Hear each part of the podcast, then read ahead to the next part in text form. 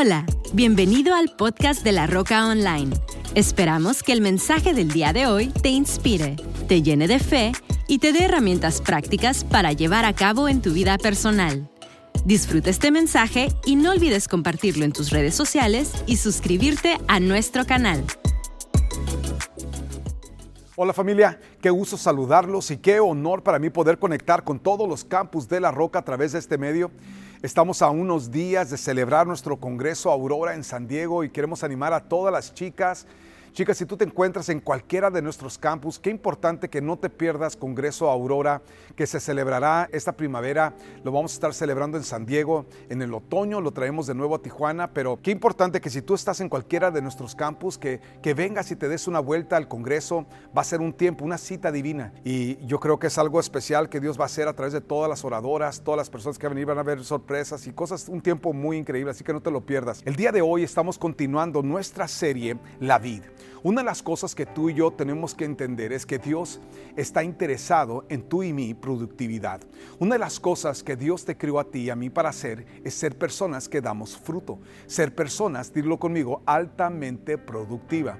Dilo conmigo una vez más, Dios me hizo, me creó para ser una persona altamente productiva. Y se los digo que sin afán, sin ninguna, no es una cuestión que te tienes que estresar, no es una situación por la que te tienes que preocupar, no amigo, amiga. Una de las cosas que tú y yo tenemos que entender, esa es la fidelidad de Dios. Dios nos ha llamado a ser personas que somos altamente productivos y la razón por la cual Dios te ha llamado a ser altamente productivo, escucha lo que te voy a decir, es porque Dios tiene un interés en el futuro de tu vida, en el fruto de tu vida. Y hoy yo quiero que veas conmigo Juan capítulo 15, versículo 1 dice, yo soy, nota lo que dice, yo soy la vid verdadera y mi padre, alguien diga conmigo, mi padre. Mi padre es el labrador. ¿Qué hace Dios? Dios labra la tierra. Él es el experto labrador. Y una de las cosas que tú y yo podemos esperar es de que Dios siempre va a meter sus manos en nuestras vidas.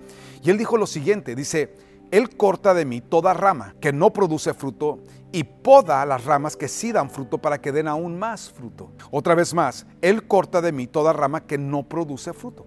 O sea, ¿qué está diciendo? Hay personas cuyas vidas son totalmente infructíferas, que no quieren hacer cambios, que no quieren hacer ajustes. Y dice la escritura que Él corta de mí toda rama que no da fruto y poda las ramas que sí dan fruto para que qué? para que den aún más fruto. Entonces, ¿qué hablamos la semana pasada? Hablamos de cómo Dios es el Dios que hace operaciones divinas. Dios es el Dios que mete sus manos en tu corazón y comienza a cortar. Pero cuando Dios corta en tu vida, mi amigo, mi amiga, es porque Dios está buscando levantar nuestras vidas a lo que Él tiene para nosotros. Quiero que veas lo que sigue diciendo versículo 3. Ustedes ya han sido podados y purificados por el mensaje que les di. Permanezcan en mí. Quiero que subrayes en tus notas si no lo has hecho todavía, baja la, de la roca, la aplicación de la roca, la roca CC, y ahí vas a encontrar las notas del día de hoy. O si estás en cualquiera de nuestros auditorios que sí tenemos notas impresas, ahí puedes subrayar la palabra permanezcan. La palabra permanecer es una palabra sumamente importante porque lo que Dios está buscando hacer de ti y de mí es personas estables, personas que permanecemos. Dilo conmigo, permanecer.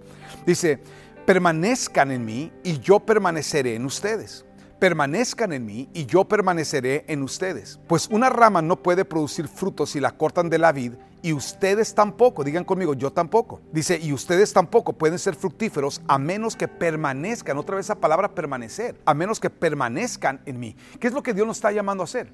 Nos está llamando a ser personas que permanecemos. Una persona que permanece es una persona estable una persona sólida. La escritura nos enseña, el que oye mis palabras y las hace, le compararé a un hombre sabio que edificó su casa sobre la roca y cuando vinieron las tormentas y soplaron los vientos y dieron con, y con ímpetu contra esa casa, la casa se mantuvo. ¿Por qué? Porque estaba sobre la roca. Luego dijo, pero el que oye mis palabras y no las hace, le compararé a un hombre necio, tonto, insensato, que construyó su casa sobre la arena. Y cuando soplaron los vientos y, golpearon contra aquella casa, dice que grande fue su ruina. ¿Cuál fue la diferencia? Uno edificó sobre algo movidizo, mientras que otro edificó sobre algo sólido. Dios te ha llamado a edificar sobre algo sólido. Jesús es esa roca. Jesús es el que está diciendo, permanece en mí. Entonces, una de las cosas que tú y yo podemos ver es el resultado, el fruto de ser personas que permanecemos. A.W. Towser dijo lo siguiente, mientras más profundas nuestras raíces en Dios, más abundante es el fruto que nuestra vida puede dar. Entonces, cuanto más profundas son nuestras raíces en Dios, yo quiero que tú entiendas que eso es, eso es lo que Dios quiere de ti y de mí. Que seamos la clase de persona que, que hacemos raíces profundas en Dios que somos estables por la profundidad de nuestras raíces en Dios. Cuando vivimos desconectados, vivimos desraigados. Pon atención.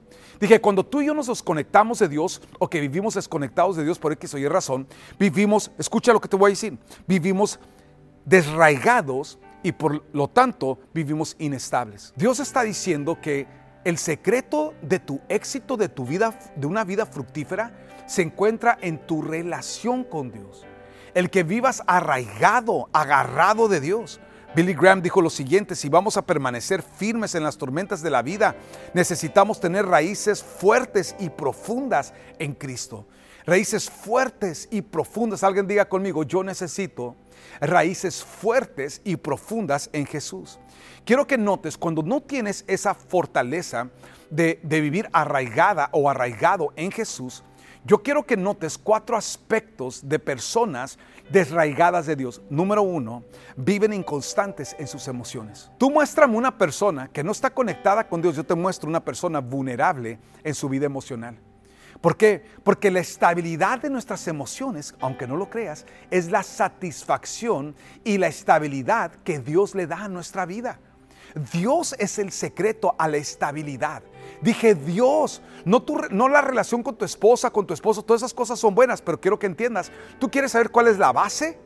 La base de tu vida emocional se encuentra en Dios. Cuando tu relación está sólida, sana con Dios, créeme lo que te digo, todo lo demás fluirá de la misma manera. Entonces, número uno, viven a cuatro aspectos de personas sin arraigo en Dios, viven inconstantes en, en sus emociones. Número dos, viven inconstantes en sus relaciones. Una persona inconstante emocional va a afectar todas las relaciones de su vida empezando con las más cercanas. Muéstrame una persona inestable emocional que anda del tingo al tango espiritualmente hablando. Y yo te muestro una persona que trae broncas en casa, trae broncas en su matrimonio, trae broncas con sus padres o con sus hijos o con la gente que le rodea. ¿Por qué? Porque una persona desconectada de Dios va a tener todo tipo de rollos emocionales, todo tipo de condenación, todo tipo de culpa y mil rollos que producen esa inestabilidad que a su vez produce inestabilidad relacional. Y es ahí donde tú y yo encontramos que la base, la base para una sana relación tiene que ser Dios. Número tres, la tercera área afectada es que una persona que no tiene esa conexión con Dios, que no tiene ese arraigo en Dios, número tres, viven inconstantes en sus decisiones. Un día piensan esto, otro día piensan esto. Un día sienten esto, otro día sienten esto. Un día quieren casarse, otro día quieren divorciarse. O sea, esa inestabilidad es el resultado de una falta de conexión, de una falta de arraigo en Jesús. Y número cuatro, la cuarta cosa es que viven vulnerables a hábitos destructivos. Tú muéstrame una persona que vive desconectada, desconectado de Dios. Yo te muestro una persona que está a la intemperie de hábitos destructivos.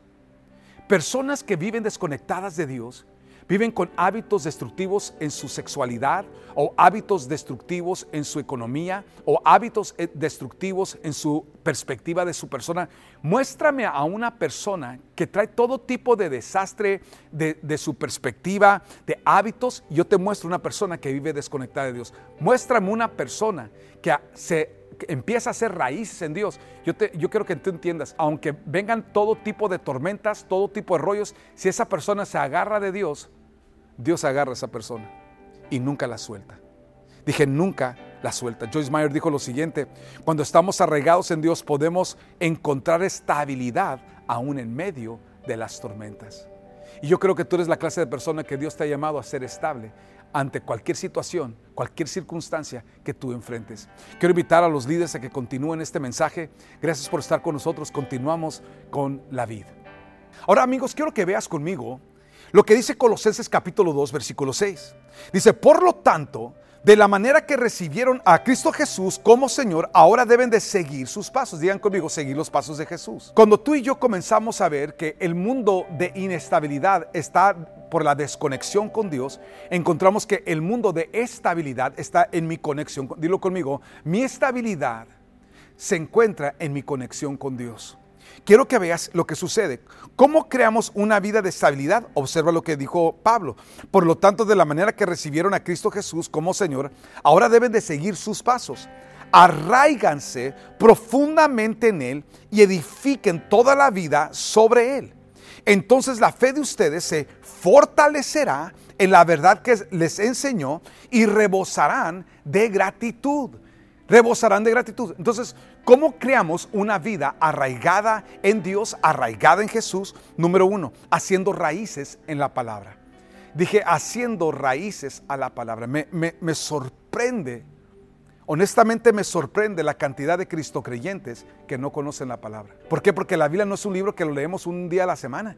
El día que vamos a alguna reunión, el día que te enseñan las, las, las notas.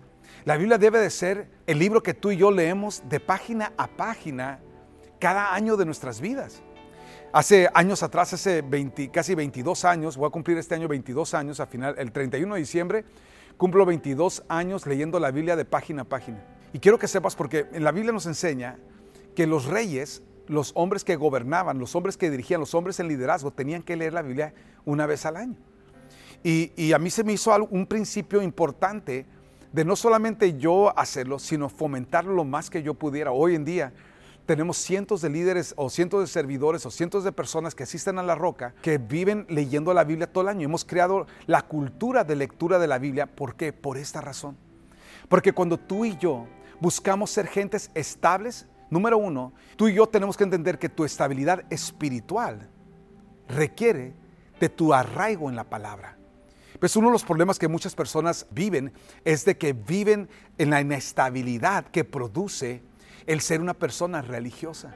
Tú puedes ser una persona que conoces de la Biblia, una persona que conoces de la palabra, pero hasta que tú no hagas raíces en la palabra, donde la palabra, yo no hay un día, escúchame lo que les digo, no hay un día, sea raro que haya pasado un día que no haga, no haya metido la palabra, casi, no te quiero decir imposible porque puede suceder cualquier cosa, pero yo no recuerdo la última vez que yo pase un día sin meterme a la palabra. Imposible. Me es tan necesario como respirar, me es tan necesario. O sea, yo no, lo primero que quiero hacer en las mañanas, antes de cualquier cosa, pongo la palabra, quiero escucharla, quiero leerla, quiero pasar un tiempo en la atmósfera de la palabra. ¿Por qué? Porque cuando tú y yo tenemos eso en nosotros, tenemos la base del sustento, de la estabilidad de nuestras vidas. Porque la Biblia no es solamente un manual de vida, es una fuente de vida. Charles Spurgeon dijo lo siguiente, las raíces de nuestra vida espiritual deben de profundizar hasta el terreno mismo de la palabra de Dios. Profundizar en la palabra es sumamente importante. Salmo 1.1 dice lo siguiente, qué alegría para los que no siguen el consejo de malos, ni andan con pecadores, ni se juntan con burlones. Nota lo que dice, sino que se deleitan en la ley del Señor y en la ley del Señor está su delicia. Nota lo que dice, serán como árboles plantados a las corrientes de un río que da su fruto en su tiempo y su hoja no cae y todo lo que hace prospera. ¿De quién está hablando? Está hablando del hombre, de la mujer que ama pasar tiempo en la palabra. Es que la base para despegar a todo lo que Dios tiene para tu vida se encuentra en la palabra. No se encuentra en las palabras motivadoras de un buen líder, no se encuentra en las palabras que alguien más, te va, un profeta. Escucha lo que te digo. La profecía principal para tu vida, con relación a tu vida, con relación a tu futuro, con relación a tu familia, se encuentra en la palabra. Si vives en la si conoces la palabra, vas a conocer sus promesas. Lo que él promete hacer por tu vida, lo que él promete hacer por tu casa, lo que él promete hacer por tu familia, se encuentra en la palabra. Número dos, la segunda manera en que tú y yo arraigamos nuestra vida en Jesús, en Dios, es número uno, haciendo raíces en la palabra. Número dos, obedeciendo los principios de Dios. Dije, obedeciendo los principios. En otras palabras, los principios de Dios. Dios comienza a hablar, una de las cosas que yo hago todas las mañanas es que yo le pido a Dios, Señor, abre los ojos de mi entendimiento, que yo conozca cuáles son las riquezas de mi herencia entre los santos y la grandeza de tu poder. Todos los días le pido a Dios, Señor, abre mis ojos para conocerte a ti. Abre mis ojos para conocer tu voluntad. Abre mis ojos para conocer lo que tú tienes para mí. Allí es donde yo identifico las cosas que yo tengo que cambiar en mi vida, que yo tengo que quitar y las cosas que tengo que obedecer. En la palabra tú y yo vamos a encontrar las, las dos cosas. Las cosas que son recomendaciones, pero luego son las cosas que Dios son obediencia, son requerimientos. Yo quiero que tú y yo entendamos, amigo, que para Dios algo que es importante es que seamos personas que obedecemos. Dije que seamos personas que obedecemos. Mi proceso de obediencia empezó en 1991. En 1991 fue cuando Dios por primera vez me dijo, sal de tu casa y vete al lugar que, donde yo te voy a preparar para lo que yo tengo para ti. Yo tenía 19 años de edad y contra la voluntad de mi papá, que no estaba de acuerdo en el paso que iba a tomar, me fui a, a, estudiar, a prepararme. A los pocos meses, dijo mi papá, la razón que no te quería apoyar era porque pensé que no más iba a ser una, algo que ibas a buscar, intentar y, al rato ibas a, retroceder, te ibas a regresar a casa. Y cuando dice, pero ahora que veo que estás firme y que estás realmente tomando esto como un paso de fe en tu vida, dice, hijo, cuenta con todo mi apoyo. Y cambió la perspectiva de mi papá hacia esa situación. Pero ese paso de fe que yo tomé, lo tomé sabiendo que el único que podía hacer algo de mi vida era Dios. Al único que yo tenía que buscar agradar era Dios. El único que podía levantar mi vida a todo lo que Él tenía para mi vida era Dios. Pero si tú y yo no obedecemos las cosas pequeñas que Dios trata con nosotros, nunca obedecerás las cosas grandes que determinarán el futuro de tu vida. Una vez más, si tú no tienes la capacidad de obedecer las cosas pequeñas que Dios trata con tu corazón, las cosas pequeñas que Dios trata con tu carácter, las cosas pequeñas que Dios trata con tu mentalidad, dije las cosas pequeñas, olvídate de las cosas grandes, las cosas pequeñas. Si tú y yo no podemos obedecer en lo pequeño, en las pequeñas cosas que Dios trata con nunca tendremos la sensibilidad, el oído o la pasión para obedecer las cosas grandes que hacen que tu vida trascienda a las cosas que Dios tiene para tu vida. Tú y yo tenemos que entender que Dios es un Dios que se fija en cómo manejamos lo pequeño para determinar si somos dignos de lo grande. Quiero que veas algo que dijo uh, Rick Warren, dijo, un árbol sin raíces es solo un trozo de madera. Un creyente sin raíces en Cristo es solo un individuo cualquiera. Nuestras raíces las hacemos cuando empezamos a obedecer a Dios. De ser estables, de ser gentes que nos quedamos, que no andamos flotando de iglesia de iglesia, que no andamos ahí nada más viendo a ver a dónde nos vamos ahora y a ver qué me ofrecen por acá y a ver qué me ofrecen por allá, o ver qué me vislumbra por acá o a ver qué me vislumbra por allá. No, amigo, amiga. Cuando tú y yo nos volvemos personas sólidas, cuando nos volvemos personas que nos volvemos ah, estables, personas sólidas, personas estables, lo hacemos porque estamos obedeciendo sus principios. David Platt dijo lo siguiente, la verdadera marca de un discípulo no es seguir a Jesús, sino obedecer a Jesús. Dije, sino obedecer a Jesús. Primera de Juan 3:24 dice, los que obedecen los mandamientos de Dios permanecen en, los que obedecen los mandamientos de Dios permanecen en comunión con Él. En otras palabras, no son los que permanecen en comunión con Él los que dicen conocer de Dios, sino los que obedecen los principios de Dios. ¿Cuáles son los principios que Dios viene hablando a tu vida? Mira, mi amigo, amiga, cuando tú y yo venimos a Dios, todos llegamos con un chorro de rollos de cosas que digo yo, es que yo creo esto y es que yo opino esto. Pero ¿cuántas de esas cosas ofenden a Dios? ¿Cuántas de esas cosas van contra los principios de Dios? Cuando llegamos a Dios, Dios ¿qué hace? Él alinea nuestro carácter, alinea nuestro corazón, alinea nuestro criterio, alinea nuestra opinión. Él comienza a alinear y comienza a decir, ¿sabes qué? Eso que tú has dicho por tantos años me ofende. ¿Qué vas a hacer con eso? ¿Vas a permanecer en ese rollo o vas a decir, Señora, hoy fue la última vez que yo dije eso? Hoy fue la última vez que yo pensé eso. Hoy fue la última vez que yo dije creer esto. Hoy, fue, hoy me alineo a lo que tú tienes para mí me alineo a tus principios, me alineo a tus preceptos, por encima de mi propia opinión o la opinión de cualquier otra persona, Padre, está tu opinión. Qué importante es ser la clase de persona que basamos nuestras vidas en Él, que basamos nuestras vidas en sus principios. Dice, los que obedecen los mandamientos de Dios permanecen en comunión con Él y Él permanece en comunión con ellos. Y sabemos que Él vive en nosotros porque el Espíritu nos dio que nos dio vive en nosotros. En otras palabras, aún la presencia del Espíritu Santo en tu vida opera en tu vida, escucha esto, a la medida que tú y yo obedecemos a Dios. Obedecer, mira, si tú no puedes obedecer a Dios, de dejar de maldecir o dejar de hablarle mal a personas en tu vida, si tú no puedes obedecer en, decir tontería y media que Dios ya te ha corregido, ¿cómo quieres que Dios te guíe a través del Espíritu Santo para tomar decisiones que pueden cambiar tu vida financiera para siempre? Más bien lo pondríamos de esta manera. No, hombre, todos nos encantaría que Dios nos diera esas instrucciones y que de repente levantamos la, la, siguiente Microsoft y cambiamos generaciones y generaciones de nuestras familias y generaciones y generaciones de otras familias. Yo te digo eso, si Dios no puede hablarte a tu vida y corregir lo pequeño en tu vida, nunca vas a poder escuchar la voz del Espíritu Santo para lo grande que Él tiene para tu vida. La tercera cosa que tú y yo tenemos que entender cuando tú y yo buscamos ser personas arraigadas en Dios, que vivimos arraigados en Él, estables en Él, la tercera cosa que hacemos es que, ¿cómo lo hacemos? Desarrollando nuestra fe en Él. Dije desarrollando, dilo conmigo, mi fe en Él. En otras palabras, tú puedes tener una fe en lo que tu vida puede hacer, en lo que tus fuerzas pueden hacer, lo que tus habilidades pueden hacer, o, alguien diga conmigo, o, o en lo que tú puedes hacer. O es lo que Dios puede hacer o es lo que tú puedes hacer. ¿En cuál vas a confiar? Yo te hago la pregunta, ¿tu habilidad hasta dónde te puede llevar? Bueno, es muy sencillo, hasta donde estás actualmente. Pero la habilidad de Dios, ¿hasta dónde te puede llevar? Y yo quiero decirte que no tiene límite hasta dónde la mano de Dios te puede llevar. Hace unas semanas que estuve con mi familia, mis hermanos de ahí salieron, mi, hermana y mis padres fueron a, Israel, estuvieron ahí en Jerusalén y, y, una de las cosas que tú ves es desde cuando la gente viene a visitar el, tiempo, lo que sucedió con el rey David. Tienen la casa o, la, ciudad de David ahí en Jerusalén. Está la parte, aparte de lo que es la, el antiguo casco, está lo que es la ciudad de, David. Y, y te das cuenta que la historia de David empezó entre dos personas, uno que dependía de su fuerza y el otro que dependía de Dios.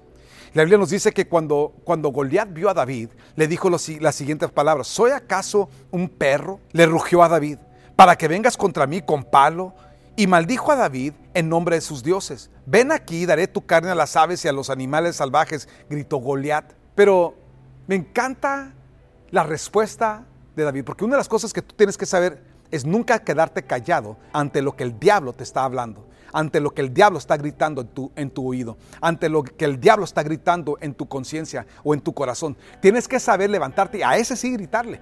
Me encanta porque David se levantó y le respondió al filisteo. No se quedó callado, no se quedó intimidado. No dijo, no, no voy a decir nada, voy a, voy a comprobarlo. No, no, no. Habló. Y nota lo que habló. Dice, David respondió al filisteo, tú vienes contra mí con espada, lanza y jabalina, pero yo vengo contra ti en nombre del Señor de los ejércitos celestiales, el Dios de los ejércitos de Israel, a quien tú has desafiado. Hoy el Señor te conquistará. No, no, dice, no dice, hoy yo te voy a conquistar hoy mi onda y mi fuerza te va a conquistar. No, no, no, dice, hoy el Señor te conquistará y yo te mataré y te cortaré la cabeza y luego daré los cadáveres de tus hombres a las aves y a los animales salvajes y todo el mundo sabrá que hay un Dios en Israel. Siempre habrán dos formas de vivir tu vida.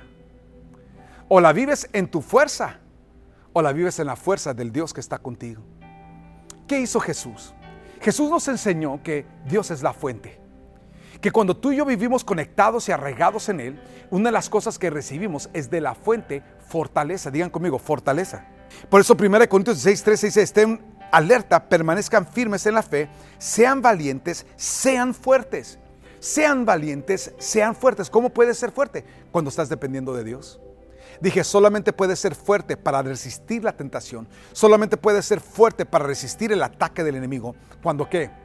Cuando vives arraigado, cuando vives conectado con Dios, cuando vives conectado en su palabra, cuando estás en su presencia. Digan conmigo la presencia de Dios. Hay algo acerca de la presencia de Dios que fortalece nuestras vidas, amigo, como ninguna otra cosa.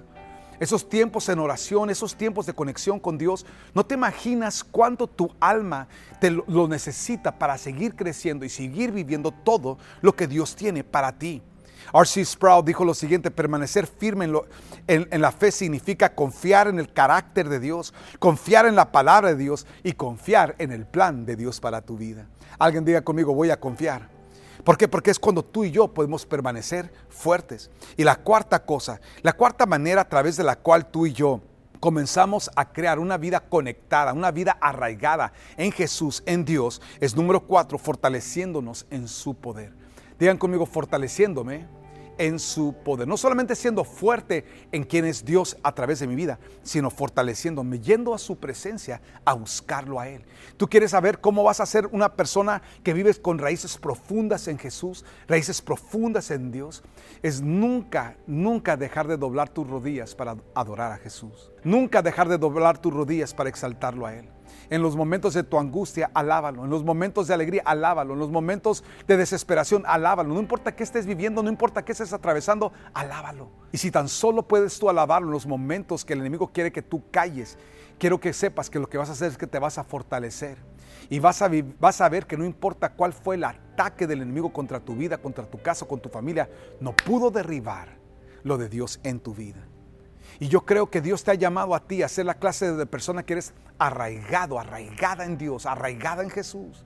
Y se acabó esos tiempos de inestabilidad, de no saber qué esperar de ti, ni cómo vas a reaccionar o cómo vas a hacer. A mí me encanta, uno de los mayores halagos que me dan mis discípulos es como dicen, esta persona dijo que quería esto de ti, pero ya te conozco, yo sé que estas cosas contigo no van y es, ¿qué es lo que saben? Que conocen mi carácter. De la misma manera nosotros cuando nos conectamos con Dios, ¿qué conocemos? Su carácter. Conocemos lo que ama, conocemos lo que detesta, pero también conocemos lo fiel que es Dios y lo que Dios puede hacer con una persona que le cree. Que dijo Jesús, si permaneces en mí, si permaneces en mí, el fruto de tu vida está en nuestra conexión con Dios. Ahí donde estás, yo te invito a que inclines tu cabeza, cierres tus ojos, por favor, y dile conmigo, Padre, gracias por tu palabra. Y gracias por lo que estás transformando en mi vida. Hoy tomo la decisión, dile conmigo, Padre, hoy tomo la decisión de arraigar el resto de mi vida en ti, el resto de mi vida en tu palabra, el resto de mi vida en tu presencia. Quiero vivir conectado contigo. Jesús, ven y visita mi vida. Ven y visita mi casa, mi, hogar, mi familia.